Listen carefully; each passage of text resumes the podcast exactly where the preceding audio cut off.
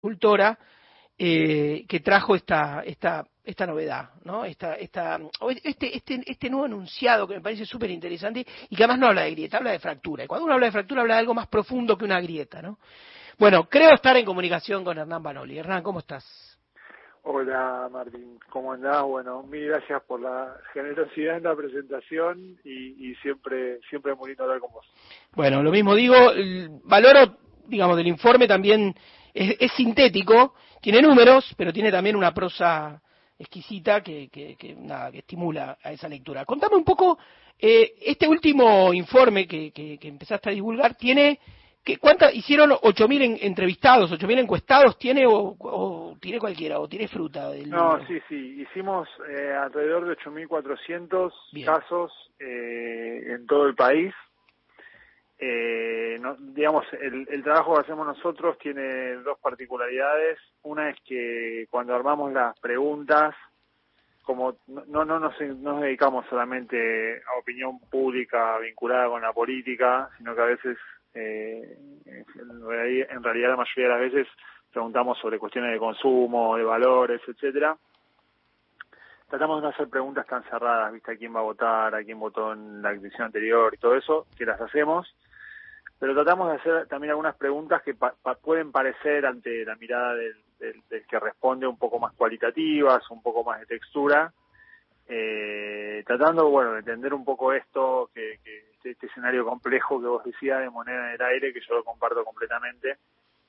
Y bueno, esta idea de la fractura viene, viene más que nada de una idea que en realidad ya venía circulando, ya la venían diciendo diferentes personas, vos lo venías planteando, mm. Arena lo venía planteando, Pablo Semán lo venía planteando, se venían planteando de diferentes análisis que es esta idea de una diferencia eh, muy importante entre el mundo de la vida, entre la vida cotidiana, para decirlo de una manera más directa, de eh, bueno de aquellos que votan a la libertad avanza o de aquellos que están indecisos, que son más parecidos a los de libertad avanza que a los que votan a, los dos partidos entre comillas más más establecidos como Unión por la Patria y como Juntos por el Cambio. Sí, ahí yo anoté varias preguntas, pero como, como no, va a haber tanto tiempo como a mí me gustaría, voy adelantando algunos, eh, algunas cuestiones que, que se vienen dando, así repasándolas, pero yendo hacia la pregunta. La primera es que, bueno, sigue dando más o menos parejo esta, esta elección, al menos en estas encuestas. Hay una pregunta sobre la transferencia de votos. Vos hacías, daban un resultado algo así como que el 50, un poco más del 50% de los votos de Horacio Rodríguez Larreta pasa a Patricia Bullrich y uno ahí puede leer en eso los últimos gestos, digamos, políticos de la propia Bullrich, que fue incorporar a Larreta en, como posible, digamos, anunciarlo como posible jefe de gabinete, incluso a Quirós, Fernán Quirós, el, ministro de Salud. Eh, ahora, lo más interesante, y por eso voy hacia la fractura que nombraba al principio, recién me acordé también que creo que el primer número de, de esta nueva etapa de revista Crisis, no sé si no utiliza la palabra fractura también. Eh, está en esto de lo que vos definís, los que tienen poco que perder en, el universo de votantes de mi ley, que es realmente lo que rompe, ¿no? Lo que rompe la inercia electoral a la que veníamos acostumbrados, ¿no? Eh, esos votantes que no tienen mucho que perder viven por fuera de las redes institucionales del siglo XX, decís en tu informe, sin Estado, sin rutinas fordistas, sin representantes. Hablemos un poquito de ese universo. Sí, mira, yo te, te, voy a, eh, te voy a tirar algunas de las categorías en las cuales nosotros tratamos de abrir, eh, digamos, las diferentes opciones de voto por candidato. Y te voy a decir en las cuales, en cuáles mi ley sobreperforma, o sea, tiene más que en su intención de voto. Perfecto. Trabajar por, trabajo por mi cuenta sin empleados, no trabajo, pero tengo otra fuente de ingresos como alquileres, becas, subsidios, ayudas familiares no trabajo estoy buscando trabajo, y no trabajo y no estoy buscando trabajo.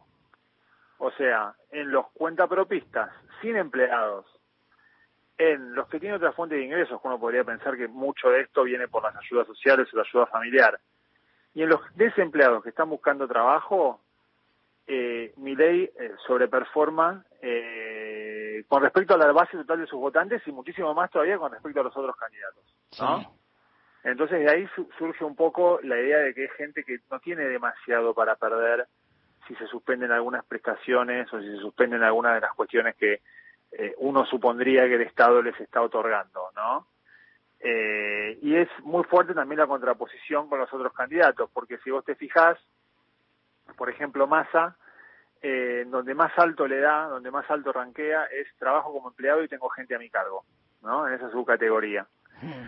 También le va bien a los que son empleados sin gente a su cargo, pero bueno, son empleados. Y a Patricia Bullrich le va muy bien en soy dueño de una empresa, estudio o comercio. Y también en soy jubilado pensionado, que ahí es donde Patricia y Massa tienen una tasa muchísimo más alta que su intención de voto y por supuesto que mi ley. Para que te des una idea, Patricia Bullrich en soy jubilado pensionado tiene casi un 40% y mi ley tiene un 13%. Claro. Cuando en el total, de acuerdo a los números que nosotros tenemos, Patricia tiene un 23, 24 y mi ley tiene un 33, digamos. Entonces, son dos universos que están muy divididos y si bien yo creo que la moneda está en el aire y, no veo, la verdad, como claro ganador, eh, a Boris la veo un poco más atrás, pero también puede dar un batacazo, pero ni, ni, a Massa ni a, ni a aunque creo que Milei va a sacar alguna diferencia.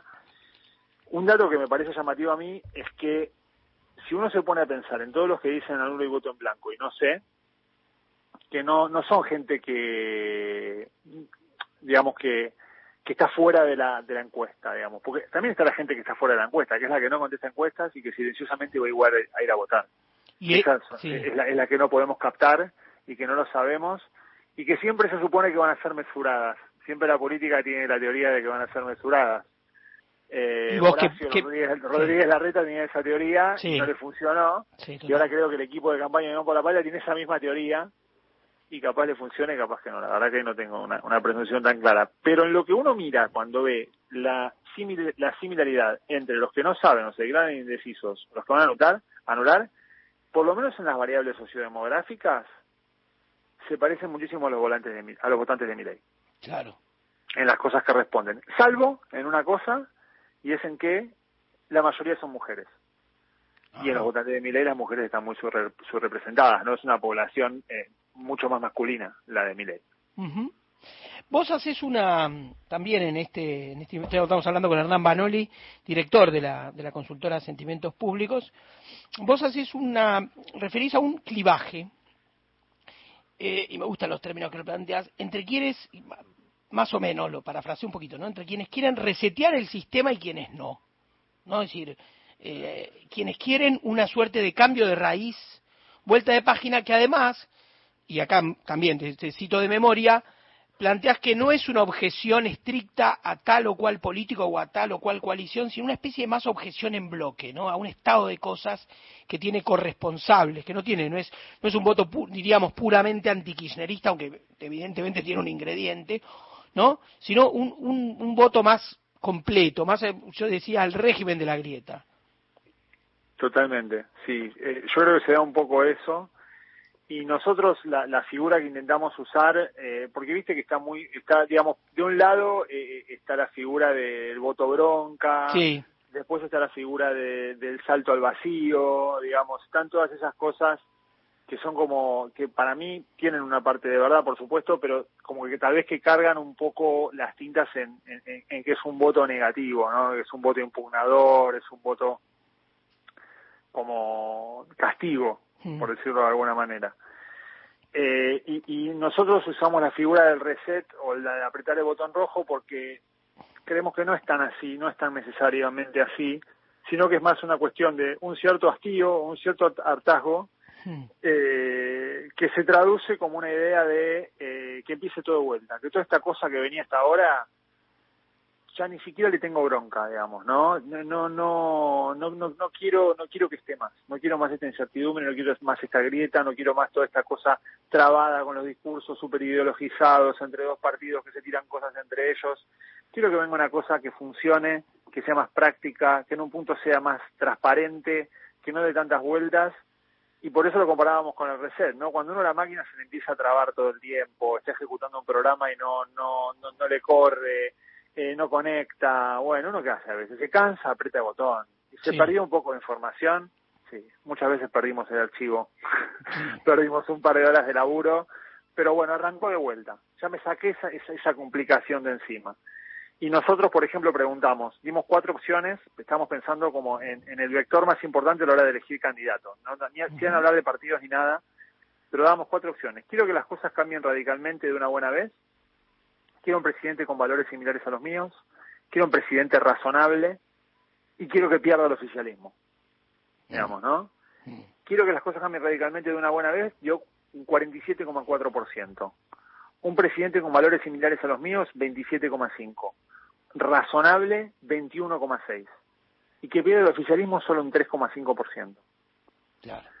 O sea que el, el, el, deseo mayoritario es que las cosas cambien radicalmente de una buena vez y que salgamos de esta, digamos, de esta, de esta especie de día de la marmota, ¿no? Con inflación galopante, incertidumbre, etcétera, que, bueno, que se hace después de unos cuantos años un poco complicada. un, un, una de los cuestiones de agenda donde podría encarnar ese cambio radical es la dolarización, ¿no? Si un país que dolariza es un país que obviamente rearma una suerte de pacto social, ¿no? En torno a la moneda, en una democracia que debe la moneda, ¿no?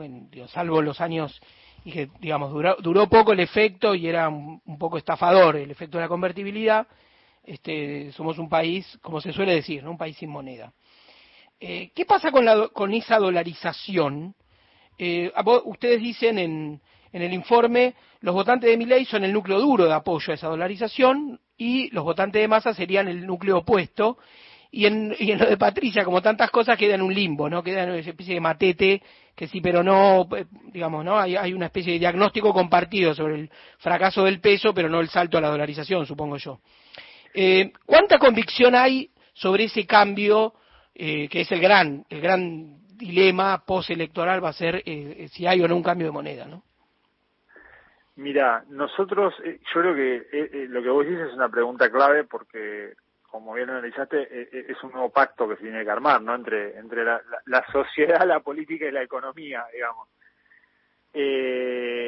nosotros lo preguntamos de diferentes maneras. por un lado, preguntamos el nivel de acuerdo con la dolarización, con muy en, muy de acuerdo, algo de acuerdo, no lo sé, algo en desacuerdo y muy en desacuerdo. Ahí te da que hay aproximadamente un 46% eh, que están entre algo y desacuerdo y muy en desacuerdo, con un 35% de muy en desacuerdo, ¿no? Hmm. Y se distribuye exactamente como vos dijiste. Si uno después lo abre por lo abre por por candidato, uno va a ver que eh, el, el, desacuerdo entre los votantes de Miley eh, llega a un 7% aproximadamente. Y entre los votantes de masa es casi un 86%, digamos, ¿no? Ahí hay, hay, una, hay un contraste muy fuerte, digamos, y, el acuerdo al revés. Eh, en los votantes de masa el acuerdo no llega al 5% entre el muy de acuerdo y el algo de acuerdo. Ahora, si vos te fijas el votante de Patricia, eh, el votante de Schiaretti, bueno, ahí ya empieza a estar más dividida la cosa, ¿no? Eh, empieza a estar más, más, más, más gris, ¿no? Hay algunos que están algo de acuerdo, hay unos cuantos que están eh, algo en desacuerdo, pero ya empieza a estar más matizada, ¿no? Y entonces, yo creo que con respecto a la organización ocurren dos cosas. La mayoría de la sociedad no la quiere, digamos, sí lo quiere la mayoría de los votantes de mi ley. Es una de las insignias de los que votan por masa. Pero también hay un 19% que no sabe. Y después cuando lo preguntamos de otra manera, que dimos otras opciones, dos de las cuales empezaban con la frase no lo tengo claro. Una no lo tengo claro en contra, que decía no lo tengo claro, pero preferiría defender la moneda nacional. Y otra no lo tengo claro a favor, que no lo tengo claro, pero ante este panorama se podría aprobar. Bueno, la de preferiría defender la moneda da un 30,6 y la de se podría aprobar da un 23,8. Sumados esos dos no lo tengo claro, pero también te llegan a un 53%. Entonces lo que yo creo es que no hay un consenso social para la dolarización, que incluso los votantes de Patricia, cuando se les pregunta de otra manera, te dicen que prefieren defender la, moneda nacional, que hay un sentido común de preferir defender la moneda nacional, pero que todo va a depender un poco del proceso social que se desencadene de acá hasta fin de año, ¿no es cierto? Porque una cosa es preguntarlo ahora, otra cosa es preguntarlo con una situación controlada y, con una inflación estable e incluso un poco en baja, y otra cosa es preguntarlo con una hiper. Entonces, hoy en día yo creo que no están dadas las condiciones sociales para recibir una, una dolarización. Hmm. Pero bueno, el futuro también está abierto. No, seguro. De, hecho, casi que fue el gran tema de campaña, ¿no? Si uno diría, no, no sé cuántos votos tiene mi ley, pero algo logró hegemonizar, ¿no? Si puso, lo, puso el repertorio de temas que se discutieron y la dolarización yo creo que es el gran tema de discusión, ¿no? Que, que, se instaló esta elección. Hernán, eh, te comprometo a hablar la semana que viene con, con, el, con el diario del lunes, eh, con los resultados puestos y bueno, y a seguir analizando a ver, como dijiste, ¿no? Qué proceso se desata y hacia dónde va, ¿no? Porque creo que vos, también lo habías dicho, yo te, te, cité bastante eh, últimamente. Y en cuanto a eh, por un lado, la interpretación intensa de lo que significa mi ley y por otro lado, el votante de mi ley, que a veces es un poco más flexible, más libre interpretador, ¿no? Y, entonces vamos a ver eh, qué, se suma ahí, ¿no? Es decir, efectivamente yo creo que lo que vota a mi ley va a ser la cifra de la Argentina que viene. ¿Cuántos votan a mi ley? Para mí es la cifra de la Argentina que viene.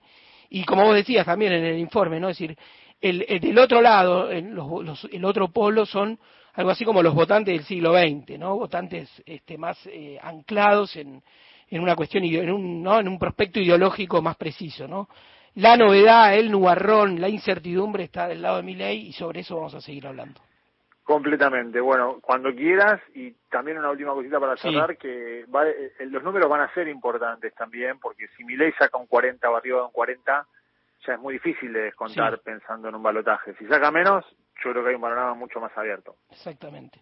Un abrazo enorme. Hernán Banoli pasó por acá por gente de a pie. Es director de Sentimientos Públicos, es sociólogo, es novelista y acaba de publicar La nueva fractura social argentina, un informe para mí de lo mejor que se ha publicado en este tiempo preelectoral, ¿no? Sobre la Argentina que viene desde el domingo. Noticias ahora de las tres y media de la tarde hasta las cinco. Seguimos con ustedes en Gente de a pie con el equipazo de Mario Weinfeld por AM870 por Radio Nacional Folclórica y más de 20 emisoras de todo el país que forman parte de la cadena de Nacional.